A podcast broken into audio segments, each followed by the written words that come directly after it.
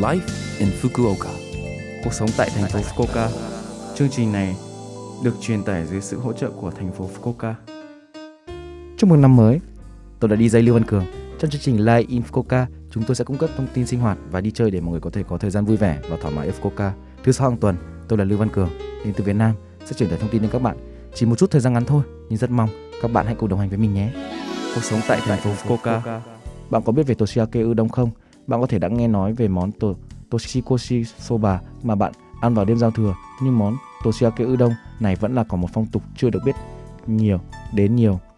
Người ta nói rằng nó được phát triển triển từ Tết năm 2009 với mục đích mở rộng tiêu thụ mì udon và hồi sinh món mì udon nổi tiếng ở Nhật Bản. Từ thời cổ đại, udon đã được cho là điềm lành vì nó có màu trắng, hy vọng sức khỏe tốt và trường thọ vì nó dày và dài. Định nghĩa của Toshiake udon là udon được phủ lên trên một thành phần màu đỏ. Nó dường như được ăn trong khoảng thời gian từ ngày mùng 1 đến ngày 15 tháng riêng. Umeboshi, kamaboko và tôm tempura ngon. Thành phố Fukuoka cũng nổi tiếng với ramen, nhưng udon được cho là vùng đất đầu tiên à, du nhập từ Trung Quốc và Nhật Bản. Có rất nhiều cửa hàng udon, món mì udon bạn ăn vào mùa đông lạnh giá là điều đặc biệt. Hãy thử ăn Toshiaki udon nhé. Cuộc sống tại thành phố Fukuoka.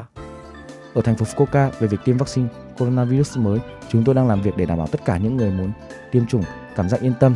Ở thành phố Fukuoka, đợt tiêm chủng thứ ba đã bắt đầu. Đối với công dân Fukuoka trên 18 tuổi đã được tiêm chủng ngừa hai lần, chúng tôi sẽ gửi cho bạn một phiếu tiêm chủng cho lần tiêm chủng thứ ba từ thành phố Fukuoka qua đường bưu điện. Thời điểm phiếu tiêm chủng đến phụ thuộc vào thời điểm bạn được tiêm mũi thứ hai. Khi nhận được phiếu tiêm chủng, bạn có thể đặt trước tại điểm đặt trước hoặc tổng đài tiêm chủng vui lòng đợi cho phiếu khi đến tiêm chủng được chuyển đến. Nếu bạn chưa tiêm chủng ngừa lần đầu tiên hoặc lần thứ hai, đối với những người muốn tiêm về những nơi có thể thực hiện tiêm vân vân, vui lòng kiểm tra qua trang web hoặc trung tâm cuộc gọi của thành phố Fukuoka, số điện thoại tổng đài tư vấn và đặt lịch tiêm phòng tại thành phố Fukuoka.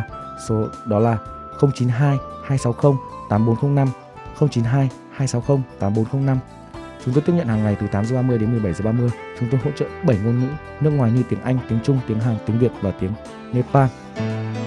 Cuộc sống tại thành phố Fukuoka. Số like Infoca tuần này mọi người cảm thấy thế nào ạ? Rất nhiều thông tin bổ ích phải không ạ? Số phát sóng này lúc nào cũng có thể nghe bằng postcard. Ngoài ra mọi người cũng có thể biết về nội dung truyền tải trên blog. Mọi người sẽ xem qua chương trình từ trang chủ của lớp em. Cuối cùng, tôi xin phép gửi đến mọi người bài Ngày Xuân Long Phụng Sum Vầy để chia tay mọi người. Chúc mọi người một ngày vui vẻ. Hẹn gặp lại mọi người vào tuần sau.